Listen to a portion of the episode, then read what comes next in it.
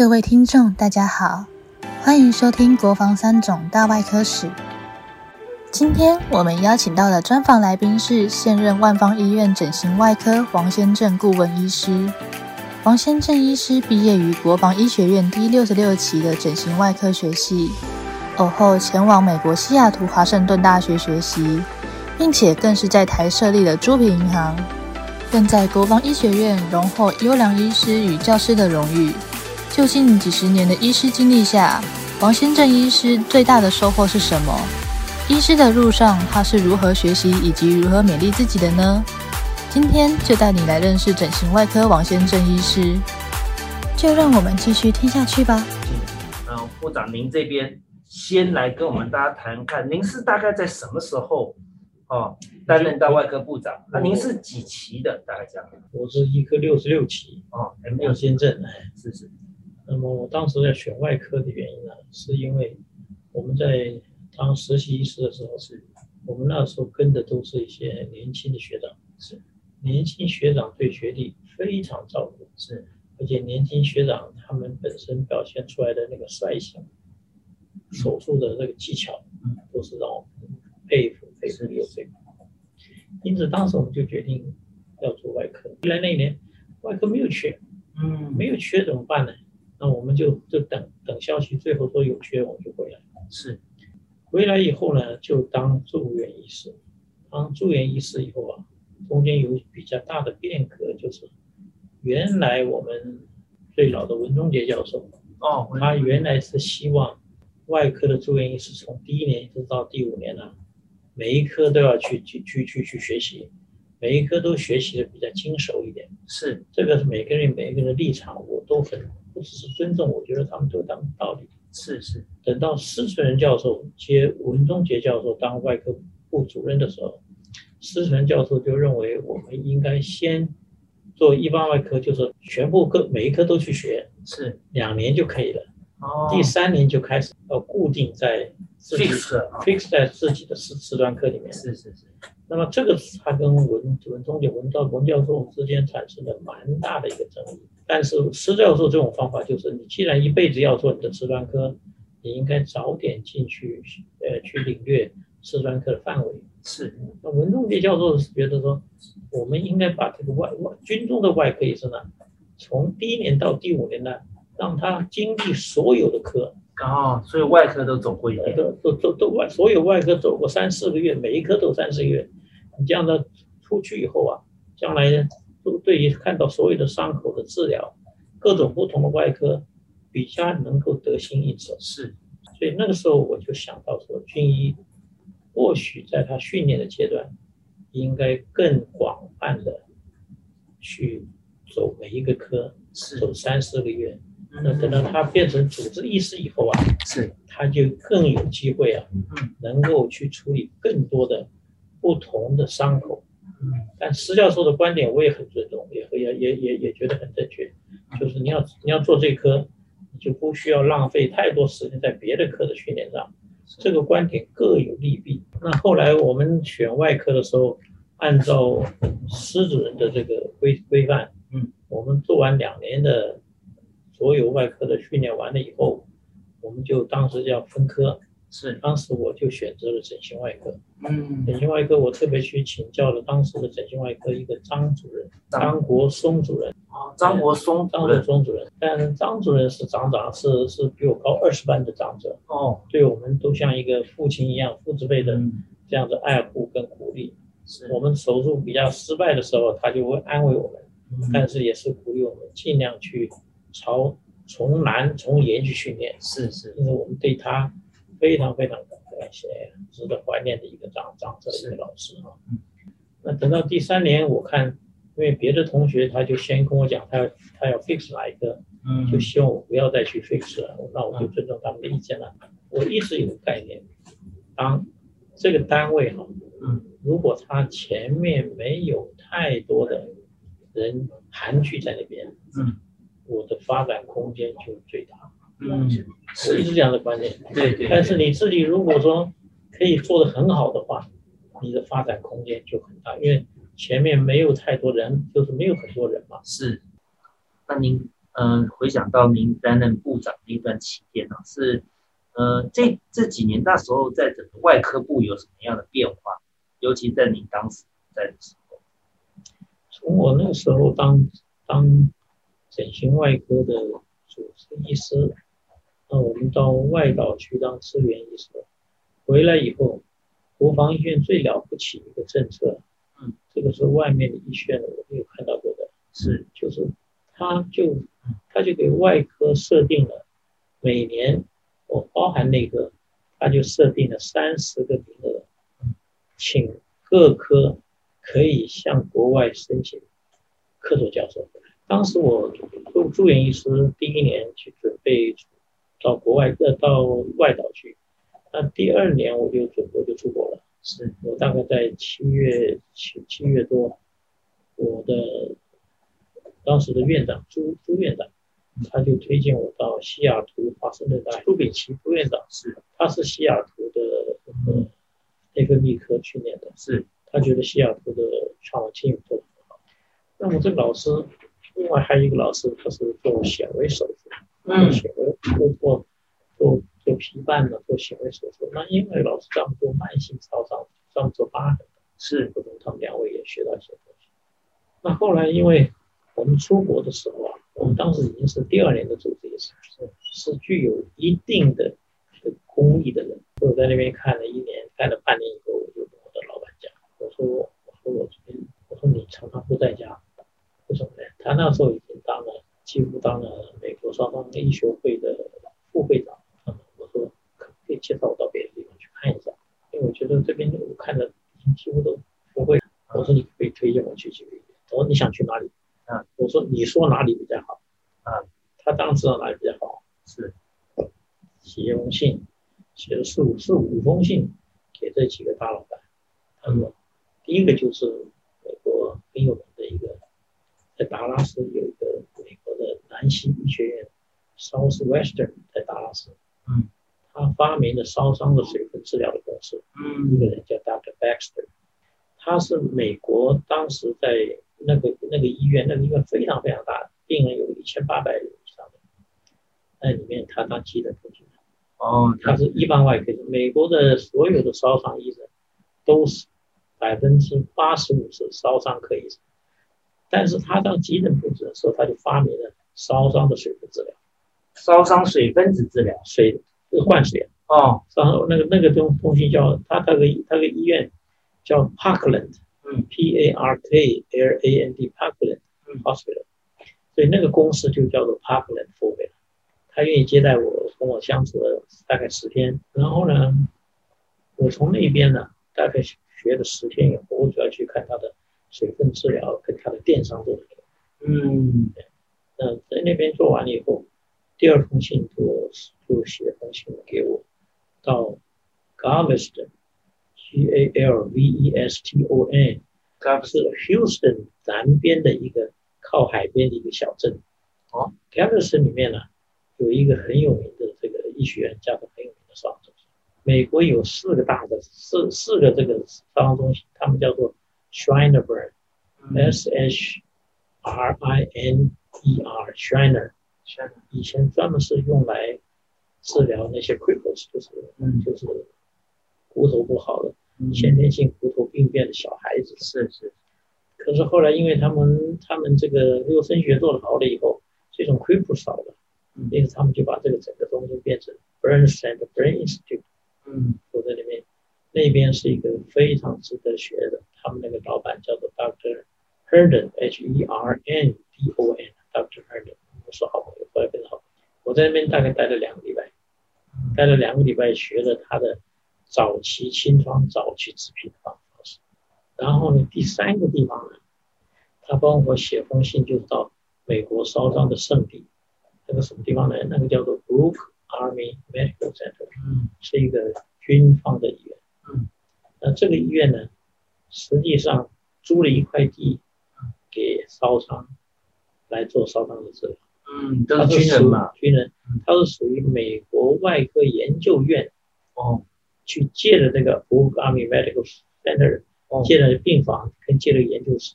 那个时候他是上校，啊。现阶上校，他要去当少将啊，他十年前就去当少将，他就是固守在那个烧伤的身边。嗯。他的 formula 我们叫 group formula，所以他的医院叫 Brook Army Medical Center。Fort Sam 就是山姆堡啊，他的那个医学中心，哦那个里面有个美国第五军的军区在那边，叫哦 Fifth Army 在里面。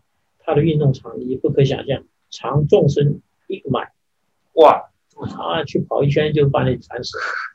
然后他把那边所有当过军长的家里啊，嗯都插一根国旗。哦，那种最早的潘兴上将，啊他就插一根五星旗在他的那个家门口，呃，非常非常感人。我是一个军军医嘛，是是是，他派一个军车到到到到机场去接我，等等等。我在那过两个礼拜，跟他们结成好朋友。嗯。第四个呢，就去当时的刘奥良去参加外国战，呃，少当医学会。最后一站就是到了波士哈佛大学，嗯他去参加参观他的另外一个 Shrine Institute，就在 Boston Boston Branch 嗯那边。我看学学习的环境更好。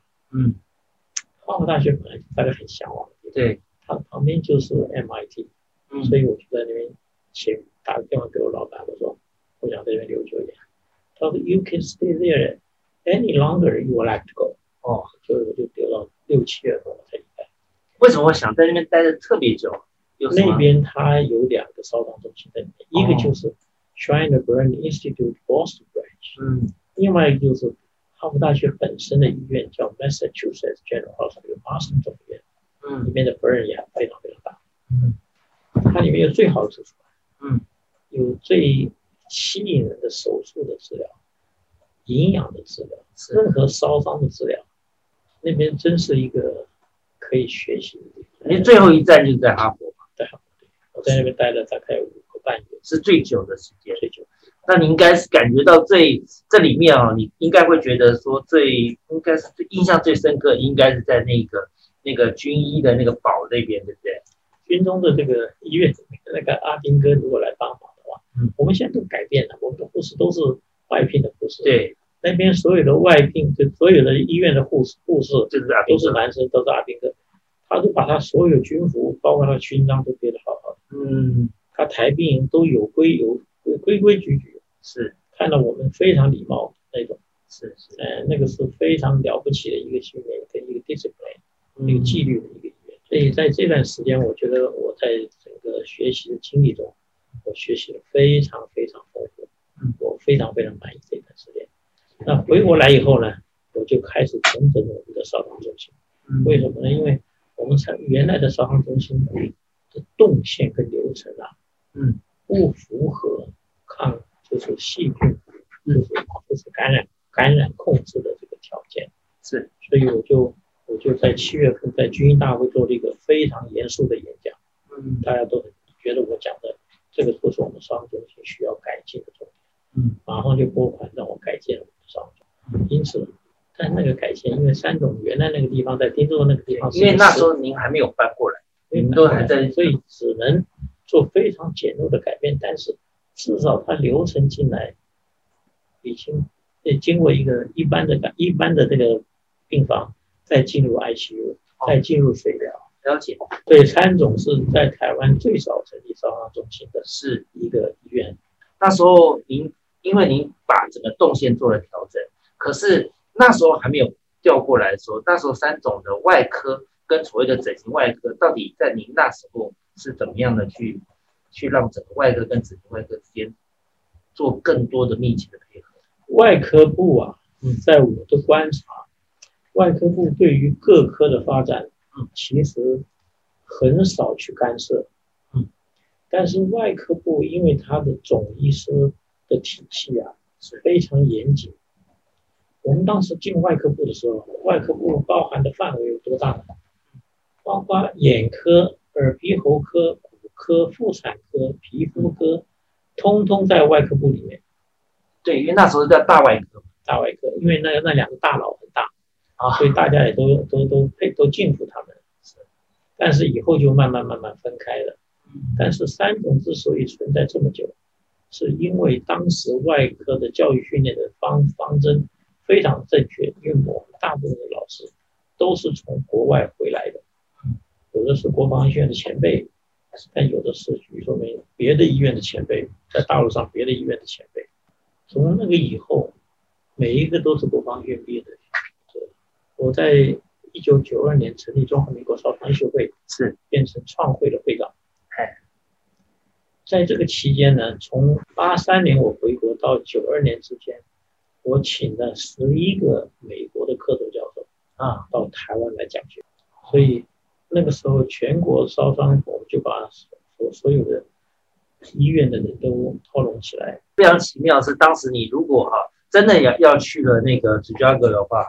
可能就没有这一段这个没有这一段，而且我觉得很特别。当时呃，那个朱那院长推荐你要去这个西雅图的时候，您可能那时候都觉得说，哎呀，真的不是你想要去的地方。那但是没有想到，这个转个弯，反而这个这个柳暗花明又不一样。啊，让你看了五个五个地方，然后尤其这么好的当时带您的教授，可以让你去各个地方去看所有烧伤中心啊这一块。我我相信也因为这样，让您回国的时候，对我们整个烧伤中心的发展有不同的一个国际观跟视野，新的观点带回国内，每个医院都 highly appreciate。是是是，因为他们没有听过，对他们都没有听过。嗯，那那些老师啊，我都请过来当课教授啊，就是你当时去的这五个地方，都请他们来，请回来，哇，没有一个不请回来。我们请回来当客座教授，通常是一个礼拜到一个月。啊，年纪轻一点的四五十岁的 very potential high potential 的医生，他顶多开三个四五天，他就要走。那时候我就我们下一个培养你，假设，嗯，我就请你去专门照顾他。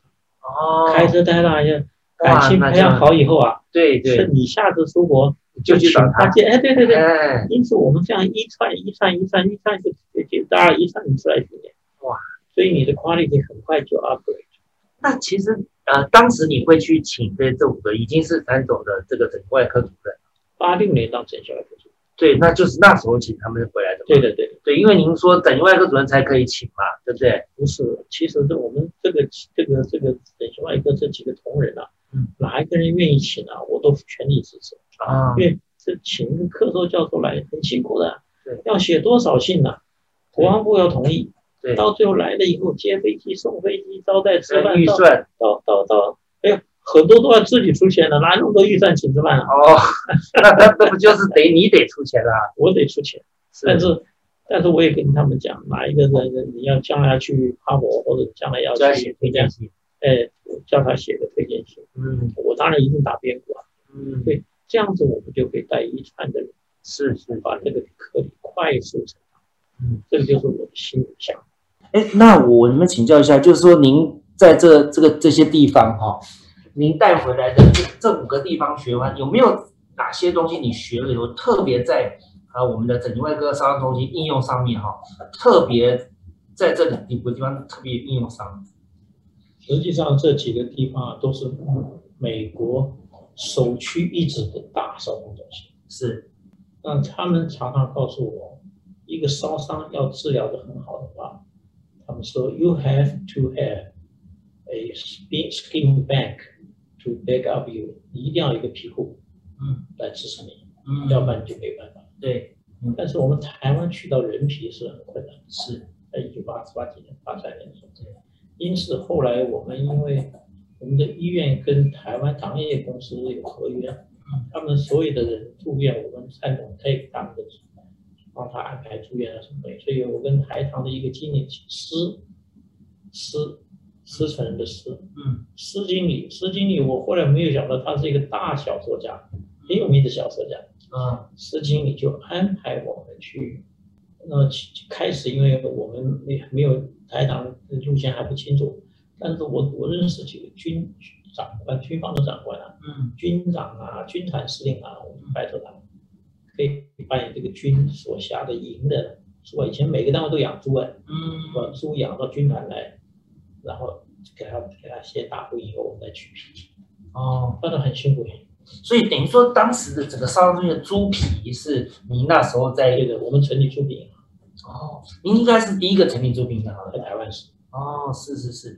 哎，我们怎么回想一下，像您当时啊，在外科部的时候，因为您说都重重视各科的凭自己的发展嘛，那您自己在外科部当时有没有哪一件事情让你最印象深刻？刚好在你部长任内的时候。哎，哎，这个部长任内啊，其实我们整形外科碰到最多就是大量伤患啊，一个爆炸就一堆病人，一个爆炸就一堆病人，是，这前线的爆炸伤都会直接送到三种来。是，所以我为什么说我们做外科中间有个诱因，就是外科是军军医的的 core，嗯，在外岛支援的时候，人家内科就是，呃，撑个两三天、三五天没有问题嘛。但是外科是马上就要干进去的，对不对？所以外科是军医的这核心的一个科，嗯对我们整形外科。但是因为我们这个大量伤患来的时候，各科各科都没有问题，他们都是可以 handle 得很好。您在任任内有碰到大量伤患这一种？有那您讲讲说，您这这这一段这个一路走来哈，您碰到的事情那么多，也接触到那么多不同的事情，看了那么多的呃这种状况，您自己常常会让自己啊，会您会想哪一句话是勉励你自己不断的前进的？其实我把人生啊，真的看得比较淡一点，是好几句话啊，举例说明了。人生似水，嗯随方救援，无处不自在。嗯圣严法师讲过这句话，啊，好，谢谢您，哪里哪里谢谢谢谢收听国防三种大外科史，相信王先正顾问医师的专访，听众获益良多。在外岛当实习医师的契机，以及在国外有非常丰富的经历，使王先正医师渐渐地踏入整形外科这条路。王先正医师说，他在遇到困境时，用了一句话来勉励自己：“人生是水，随方救援，无处不自在。”我也把这句话再次放进听众朋友的心中。欢迎订阅、分享，我们下一集再会。